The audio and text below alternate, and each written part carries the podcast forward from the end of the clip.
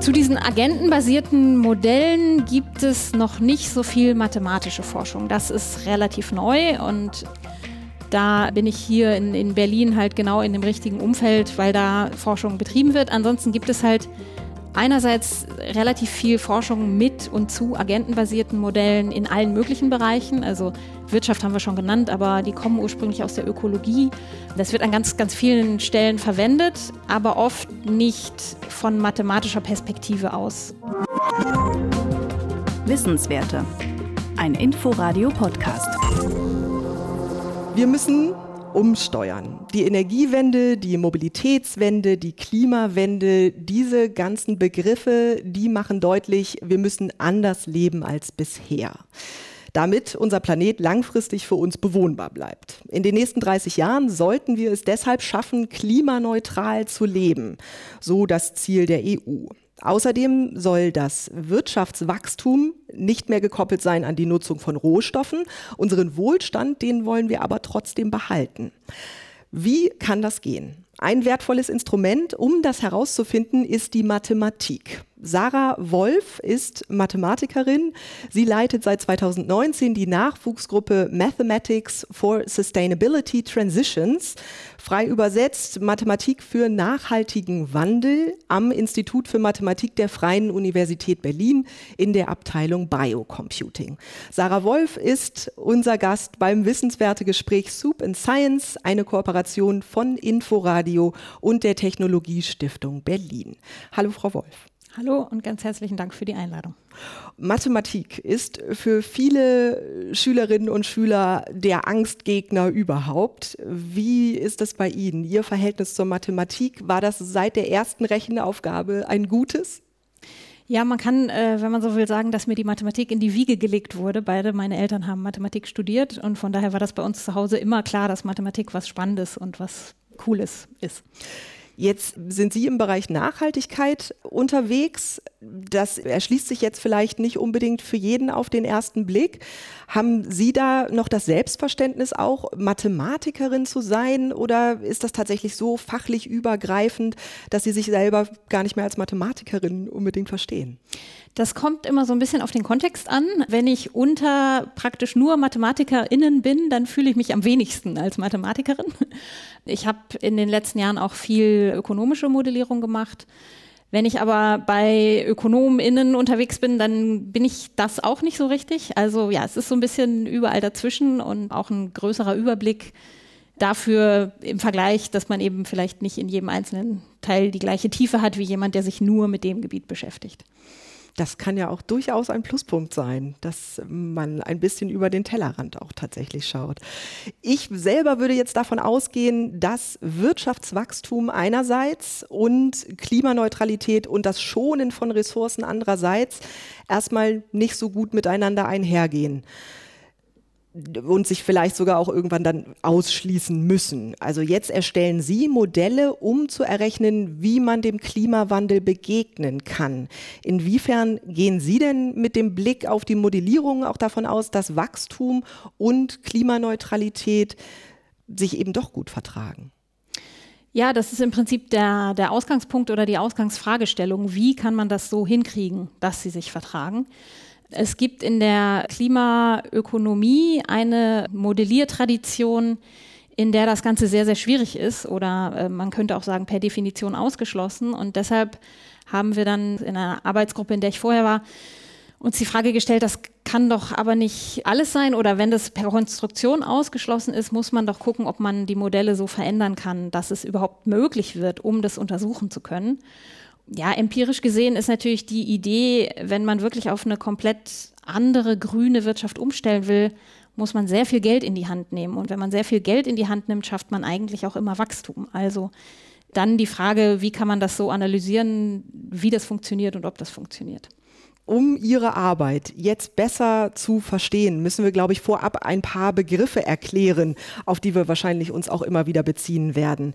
Sie nutzen für Ihre Modellrechnungen auch eine synthetische Population. Was müssen wir unter so einer synthetischen Population verstehen? Genau, vielleicht als äh, ein Satz vorweg. Wir bauen agentenbasierte Modelle, sogenannte agentenbasierte Modelle. Das heißt, die Akteure in der Gesellschaft werden auf dem Computer dargestellt und ihre Interaktionen werden dargestellt und dann kann der Computer diese Interaktionen berechnen und dadurch als Simulation den Verlauf des Gesamtsystems aufzeigen. Und man braucht dann halt eine Bevölkerung für so ein Modell von Agenten. Und eine synthetische Bevölkerung oder synthetische Population heißt das Ganze, wenn die Menge von diesen Agenten auf dem Computer statistisch äh, in Verteilungen, die einen interessieren, bei uns ist das sowas wie die Altersverteilung, die Einkommensverteilung, die Bevölkerungsdichte auf der Landkarte, äh, wenn die in diesen Verteilungen der tatsächlichen Bevölkerung da draußen in Deutschland zum Beispiel entspricht. Sie haben selber schon gesagt, es ist agentenbasiert. Das heißt, es gibt da bestimmte Akteure, die wollen im Zweifelsfall ja auch alle irgendwelche unterschiedlichen Dinge für sich selber erreichen, vielleicht auch für die ganze Gesellschaft. Die werden in der Mathematik Agenten genannt, diese Akteure. Was für Agenten gibt es denn dann in den Modellen? Also mir würden jetzt als erstes zum Beispiel Firmen einfallen, Unternehmen. Wer findet denn da sonst noch statt? Ähm, klar, das kommt natürlich darauf an, was das Modell gerade darstellt. Also Firmen und Haushalte sind ja standardmäßig als Agenten in ökonomischen Modellen vertreten. Ähm, wir haben andererseits zum Beispiel ein Modell, was sich mit Mobilität befasst, also Mobilitätsnachfrage in Deutschland, private Mobilitätsnachfrage. Und da sind dann die Agenten einfach wirklich die Personen in Deutschland ähm, und die Haushalte, in denen diese Personen leben, die dann die Entscheidungen treffen, welches Verkehrsmittel ist im Haushalt vorhanden, äh, gibt es da ein Auto oder nicht und äh, welches Verkehrsmittel wird benutzt. Die Agenten verfolgen unterschiedliche Ziele. Sie wollen auch gerne ein bisschen mehr über die rausfinden. Also wie ticken diese unterschiedlichen Agenten überhaupt? Deshalb gibt es das sogenannte Decision Theater. Das ist wesentlich für Ihre Arbeit, zu Deutsch etwa Entscheidungsraum. Wie funktioniert ein Decision Theater? Das ist im Prinzip eine Diskussionsveranstaltung, wo in diesem Fall zum Beispiel das Thema nachhaltige Mobilität besprochen werden kann mit Leuten aus der Wissenschaft, aber auch Leuten, die eben gerade nicht Wissenschaftler oder Wissenschaftlerinnen sind, sondern zum Beispiel Praxisexpertinnen oder auch Bürgerinnen. Und im Rahmen dieser Diskussion hat man dann die Möglichkeit, auf mehreren großen Bildschirmen, so vier oder fünf haben wir da meistens benutzt, einerseits empirische Informationen sich anzugucken, also Daten, Fakten, aber auch welche Ziele gibt es da bisher. Und andererseits sich Modellsimulationen anzugucken, zum Beispiel auch so einem agentenbasierten Modell zu Mobilität. Wer darf da hinkommen? Wo bekommen Sie sozusagen die Agenten in diesem Decision Theater her? Wer nimmt daran teil? Dürften wir zum Beispiel auch vorbeikommen? Das kommt immer ein bisschen darauf an, welchen Zweck man gerade verfolgt mit diesem Decision Theater. Zu Forschungszwecken kann man das so ähnlich verwenden wie Fokusgruppen. Und dann braucht man manchmal bestimmte Gruppen oder eine bestimmte Zusammensetzung von Gruppen, die man sich dann natürlich zusammensuchen muss. Man kann das Decision Theater aber auch einfach als so eine Art Wissenschaftskommunikationsveranstaltung betrachten da kann man dann einladen, einfach interessierte BürgerInnen, wer auch immer kommen möchte. Und so eine Art Veranstaltung haben wir auch demnächst bei der Berlin Science Week am 6. November um 10 Uhr morgens. Äh, man findet die Veranstaltung im Programm der Berlin Science Week und kann sich da noch anmelden, wenn man möchte.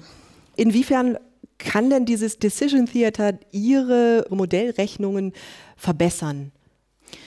Man muss vielleicht dazu sagen, diese agentenbasierten Modelle sind sehr frei. Also in ökonomischen Modellen werden zum Beispiel viele Annahmen gemacht, damit man bestimmte Dinge rechnen kann. Bei den agentenbasierten Modellen kann man, wenn man möchte, das ganz unmathematisch einfach mal programmieren und laufen lassen und kann da reinstecken, wirklich was man möchte. Das ist einerseits natürlich eine große Freiheit und andererseits ja, eine große Schwierigkeit auszuwählen, welche Annahmen man machen möchte. Und das heißt, äh, dass man da gerade in der Diskussion mit zum Beispiel BürgerInnen aus einer bestimmten Region, die uns dann aber sagen, ja, aber die Annahme, dass der öffentliche Nahverkehr hier so und so gut ist, die ist einfach falsch.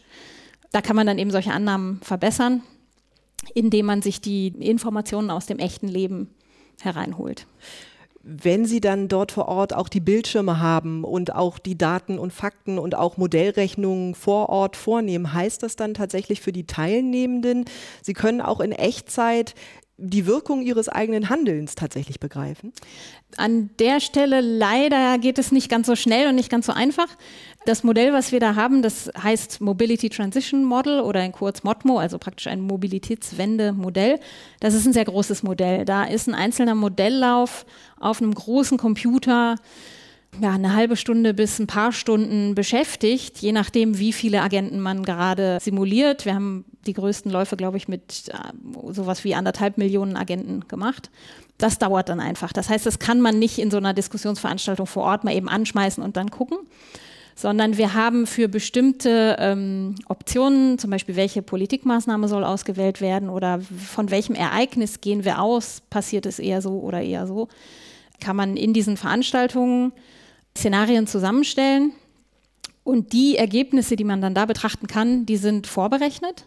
Die bringen wir also als Daten mit, weil das sonst nicht schnell genug gehen würde. Der Einfluss von äh, ja, den, den Annahmen, die wir neu lernen in so einer Veranstaltung, der funktioniert dann eher über so einen iterativen Prozess, dass wir aus der Veranstaltung rausgehen, das Modell verändern, verbessern und in der nächsten Veranstaltung eine nächste Version davon benutzen könnten.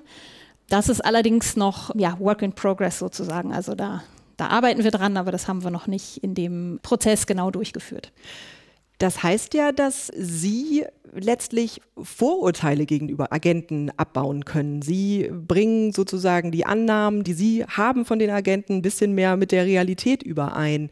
Das heißt, Sie lernen von den Teilnehmenden, lernen die auch von Ihnen? Ist es ein wechselseitiger Prozess?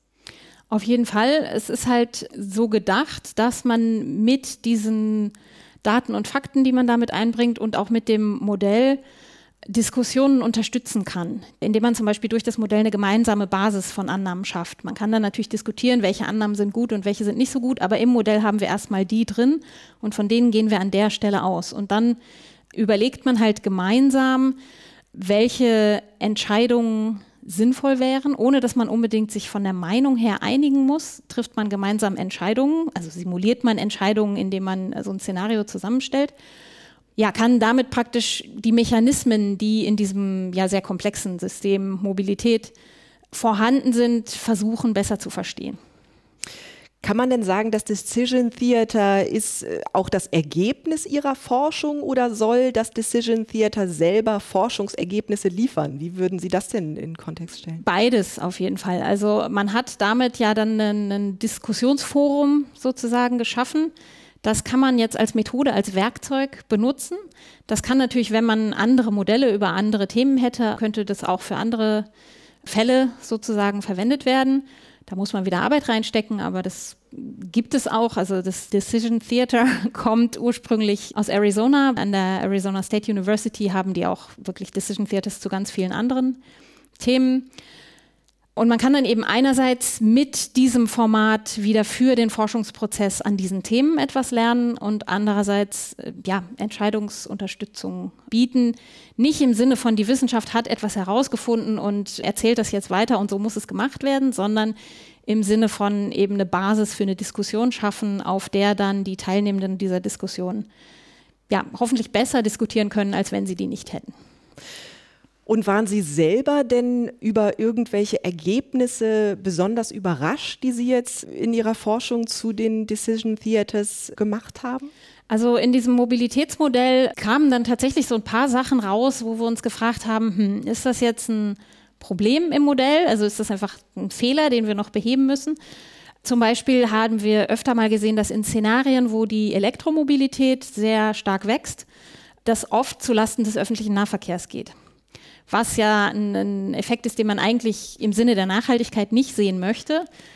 Genau, und dann ist halt einerseits die Frage, ist es ein Problem im Modell oder ist es ein Effekt, über den wir vorher noch nicht nachgedacht haben und über den wir jetzt nachdenken sollten? Und auch in dem Sinne kann es dann eben die weitere Forschung unterstützen. Jetzt geht es bei Ihrer Forschung beispielsweise auch darum, wie Klimaziele der EU umgesetzt werden können. Also Stichwort European Green Deal. Hauptziel ist es, dass die EU bis 2050 klimaneutral ist. Dabei spielen ja aber ganz viele unterschiedliche Bereiche eine Rolle. Also Landwirtschaft, Verkehr haben Sie gerade schon genannt, Industrie, Energie und so weiter und so weiter.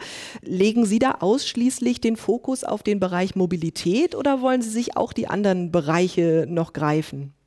Also die anderen Bereiche im Detail vielleicht nicht so sehr, weil jedes einzelne von diesen Feldern ist ein sehr großes Feld und man muss dann auch empirisch einfach richtig gut ja, sich einarbeiten und Bescheid wissen. Und ähm, da gibt es natürlich Leute, die auf diesen Gebieten schon lange arbeiten und ähm, da würde ich dann eher gerne mit jemandem zusammenarbeiten, zum Beispiel mal ein Decision Theater zu Gebäuden zu machen. Dann wäre ich aber an der Stelle natürlich nicht die Expertin für die Gebäude an sich, sondern eher für das Drumherum und vielleicht Hilfe mit dem Modell. Was mich tatsächlich aber noch sehr interessiert, ist eher die abstraktere Ebene, also diese Frage nach den Mechanismen. Wie kann das in einer Gesamtwirtschaft funktionieren, dass man eben diese Win-Win-Situation rausbekommt? Und ähm, da ist es dann aber, wenn man dann Modelle dazu macht, sind es eher ganz abstrakte Sektoren. Da hat man dann sowas wie eine grüne Technologie und eine braune Technologie, um überhaupt mal zu verstehen, wie so ein Umkippen von hauptsächlich braun nach hauptsächlich grün theoretisch funktionieren könnte. Und spielen da die Agenten dann auf der Ebene, wenn es so abstrakt wird, auch noch eine Rolle? Sind die immer sozusagen Teil dieses komplexen Systems? Ja, auf jeden Fall. Also in meiner Forschung zumindest. Es, man, es gibt da natürlich auch Modelle, die keine oder nur wirklich extrem abstrakte Agenten haben oder sozusagen einen repräsentativen Agenten gibt es viel in der ökonomischen Modellierung. Aber mit diesem repräsentativen Agenten verliert man halt alle Effekte von zum Beispiel dem Netzwerk zwischen den Agenten. Das heißt, was mich da interessiert, sind schon agentenbasierte Modelle. An der Stelle verwende ich dann aber keine synthetische Bevölkerung, sondern wirklich ähm, ja, einfach nur eine Menge von Haushalten und Firmen zum Beispiel, die dann ja relativ ähnlich aussehen und nur ein paar unterschiedliche Werte haben, um überhaupt erstmal zu verstehen, wie so ein System funktioniert. Hat sich denn Ihre Forschungsrichtung jetzt schon komplett etabliert oder ist das äh, diese Art auch mit Mathematik umzugehen, auch mit Modellierungen umzugehen, immer noch Avantgarde? Zu diesen agentenbasierten Modellen gibt es noch nicht so viel mathematische Forschung. Das ist relativ neu und da äh, ja, bin ich hier in, in Berlin halt genau in dem richtigen Umfeld, weil da Forschung betrieben wird. Ansonsten gibt es halt einerseits relativ viel Forschung mit und zu agentenbasierten Modellen in allen möglichen Bereichen. Also Wirtschaft haben wir schon genannt, aber die kommen ursprünglich aus der Ökologie als individuenbasierte Modelle in dem Fall. Ähm, das wird an ganz, ganz vielen Stellen verwendet, aber oft nicht von mathematischer Perspektive aus untersucht. Und das ist ein relativ neues Gebiet hier. Ihre Nachwuchsgruppe ist auch Teil des Exzellenzclusters Math Plus. Da geht es darum, die anwendungsorientierte Mathematik zu fördern und weiter zu erforschen. An dem Exzellenzcluster sind die Freie Universität Berlin, die HU und die TU vertreten. Dann ist da auch noch das Weierstrass Institut für angewandte Analysis und Stochastik und das Zuse Institut Berlin. Ich hoffe, ich habe jetzt niemanden vergessen. So viele exzellente rechnende Köpfe wie wirkt sich das auf Ihre Arbeit aus? Ähm, ich habe mich ja thematisch eigentlich schon lange mit demselben beschäftigt, also Nachhaltigkeit und Modellierung. Dadurch, dass ich jetzt eben im, im Bereich von Math Plus forsche, kann ich der Mathematik in meiner immer schon interdisziplinär gewesenen Arbeit einfach wieder eine viel größere Rolle geben und bin da viel näher dran. Ja, da kann ich halt auch sehr stark davon profitieren, dass es dort jede Menge ExpertInnen zu den verschiedensten mathematischen Gebieten gibt, aus denen man für die agentenbasierte Modellierung was lernen kann oder die man auch darauf anwenden kann. Also haben Sie schon den Eindruck, das ist konstruktive Arbeit, die diese vielen Institutionen gemeinsam leisten? Ja, auf jeden Fall. Also und ähm, ja, konstruktive Arbeit zu verschiedenen Themen. Es gibt da ja verschiedene Anwendungsgebiete und auch verschiedene so neuere Anwendungsgebiete, die überhaupt erst entstehen. Und da sind eben diese in dem Fall heißt das Gebiet Particles and Agents, also Teilchen und Agenten. Zu den Teilchen gibt es ja in der Chemie, in der Molekuldynamik und so weiter ganz viel mathematische Forschung und die Frage, was davon kann man auf Agenten, auf soziale Systeme übertragen oder was nicht oder bis wohin funktioniert das und wo muss man wirklich was Neues machen, die ist da natürlich eine ganz spannende Frage innerhalb von MathPlus. Wirkt sich das auch auf die finanzielle Ausstattung aus? Merken Sie das in Ihrer Arbeit auch? Macht das Dinge leichter? Es gibt im Rahmen von Math Plus immer wieder interne Ausschreibungen, da eben Projekte einzureichen mit Kollegen und Kolleginnen aus den anderen Instituten zusammen. ja, ist eine sehr gute Möglichkeit, um so Forschungsprojekte anzustoßen und, und voranzutreiben. Jetzt leiten Sie die Nachwuchsgruppe Mathematics for Sustainability Transitions. Welche Forschungsprojekte laufen denn in dieser Gruppe noch? Genau, das sind inzwischen drei Projekte, die jetzt tatsächlich auch angelaufen sind im Laufe dieses Jahres. Ähm, wir haben einerseits ein Projekt, was sich mit diesen vorhin schon genannten eher abstrakten Mechanismen, wie geht eine Wende zu sowas wie Green Growth, beschäftigt. Dann gibt es ein Projekt, das mache ich mit zwei KollegInnen zusammen. Da geht es um die Frage nach Optimierung in agentenbasierten Modellen, denn man möchte ja so eine Gesellschaft zum Beispiel auch simulieren, um dann sagen zu können, welche Politikmaßnahme wäre denn jetzt besser als eine andere. Da benutzen wir ein Corona-Modell, was von anderen Leuten, die auch wiederum an MathPlus beteiligt sind, entwickelt wurde und haben so ein, um das eben mathematisch zu verstehen, eine ganz einfache Optimierungsfrage aufgestellt. Also wie viel Homeschooling und wie viel Homeoffice ähm, sollte man machen, um Infektionszahlen unter einer bestimmten Schranke zu halten. Und man möchte natürlich so wenig wie möglich Homeschooling und Homeoffice dabei rauskriegen. Das heißt, da äh, gibt es äh, die Frage nach, wie kann man Optimierung in agentenbasierten Modellen überhaupt machen? Denn diese Modelle haben Elemente, die man für Optimierung braucht, gibt es dort eigentlich gar nicht. Und deshalb ja, gehen wir in dem Projekt so ran, dass wir sagen, wir äh, nähern das agentenbasierte Modell durch einfachere mathematische Modelle an und äh, nutzen dann die Optimierungsergebnisse aus diesen einfacheren Modellen sozusagen in einer Multilevel-Optimierung auch für das agentenbasierte Modell und gucken mal, wie weit wir damit kommen. Das heißt, da werden verschiedene Stufen aufgebaut. Genau, genau. Da werden halt, es geht dann von einem ganz einfachen Modell, wo man wirklich nur noch sagt, es gibt eine Menge von Erwachsenen und eine Menge von Kindern und da gibt es eine Dynamik, die relativ leicht zu berechnen und in der dann auch leicht zu optimieren ist. Und es gibt das ganz äh, komplexe agentenbasierte Modell von der Gruppe von äh, Professor Edda Klipp an der HU, in dem wirklich simuliert wird, wie einzelne Personen aus ihren Haushalten sich jeden Tag bewegen in die Schule oder zur Arbeit und wen sie da treffen und mit welcher Wahrscheinlichkeit sie sich gegenseitig anstecken was für eine wichtige Rolle Modelle im Zusammenhang mit dem Klimawandel spielen, das wissen wir spätestens seit dem 5. Oktober. An dem Tag war klar, der Physiknobelpreis geht unter anderem an Klaus Hasselmann für die Modellierung des Klimas. Hasselmann hat das Global Climate Forum gegründet. Da wird über das Klima geforscht. Gleichzeitig hat das aber auch einen Netzwerkcharakter. Sie haben da auch gearbeitet und sind nach wie vor auch dort aktiv. Wie war das denn für Sie zu sehen, dass Klaus Hasselmann diese Auszeichnung dafür bekommt? Ja, es war natürlich äh, ganz große Freude der äh, Gründer dieses damals European Climate Forum, was dann größer wurde und das sich deshalb äh, inzwischen Global Climate Forum nennt, ja, es ist einfach also eine ganz tolle Person und äh, immer wenn ich ihn erlebt habe, hat er zum Beispiel auch die, die Arbeit am Decision Theater wirklich voll unterstützt, weil äh, die Idee hinter diesem Global Climate Forum damals war, eben ein Forum zu bieten, wo diskutiert werden kann, ohne dass man immer unbedingt schon vorher einer Meinung sein muss. Also verschiedene wissenschaftliche Einsichten und Meinungen zusammenzubringen und respektvoll auf Augenhöhe zu diskutieren, war sozusagen das Anliegen. Und mit dem Decision Theater machen wir im Prinzip auch einen Schritt in diese Richtung, dass wir sagen, wir stellen noch ein Modell zur Verfügung, das diese Diskussionen unterstützen kann.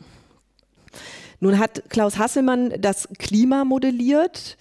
Ihre Modellierungen zielen auf komplexe gesellschaftliche Abläufe ab. Lassen sich da trotzdem auch Parallelen ziehen?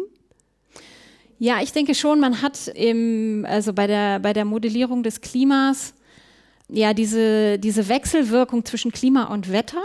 Und Wetter ist im Prinzip so eine Art Rauschen im Bereich Klima. Und wenn man sich äh, soziale Systeme, also Gesellschaften anguckt, dann hat ja jeder einzelne Akteur irgendwie einen ganz kleinen Einfluss. Das kann man also auch als so eine Art Rauschen vielleicht betrachten.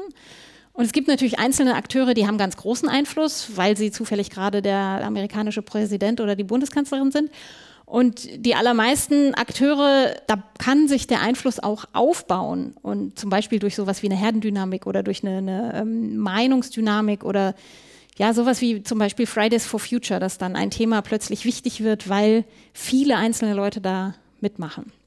Und in diesem Sinne kann man sicher Parallelen ziehen zwischen den Klimamodellen und den gesellschaftlichen Modellen und muss dann natürlich aber fragen, an welchen Stellen sind die Gesellschaften eigentlich noch viel komplexer als das Klimasystem an sich. Denn wenn wir das Klimasystem modellieren, dann interessiert das das Klima ja herzlich wenig. Wenn wir aber was über die Gesellschaft aussagen, dann kann es ja sein, das kriegt jemand mit und ändert deshalb sein Verhalten. Und dann wird es natürlich noch eine Ebene ja, komplexer einfach. Das heißt, Sie bringen den Stein ins Rollen. Hoffentlich. Frau Wolf, vielen Dank für das Gespräch. Ich danke. Wie wir mit der Mathematik zu mehr Nachhaltigkeit gelangen können, dazu forscht die Wissenschaftlerin Dr. Sarah Wolf. Sie leitet die Nachwuchsgruppe Mathematics for Sustainability Transitions am Institut für Mathematik der Freien Universität Berlin. Das war das Wissenschaftsgespräch Soup and Science, eine Kooperation vom Inforadio und der Technologiestiftung Berlin. Herzlichen Dank an die Gäste vor Ort. Ich freue mich, dass Sie hier sein konnten. Das Gespräch können Sie in der ARD Audiothek nachhören oder überall, wo es Podcasts gibt. Mein Name ist Lena Petersen. Ich bedanke mich bei unserem Partner, der Technologiestiftung Berlin und danke fürs Zuhören. Wissenswerte. Ein Podcast von Inforadio. Wir lieben das Warum.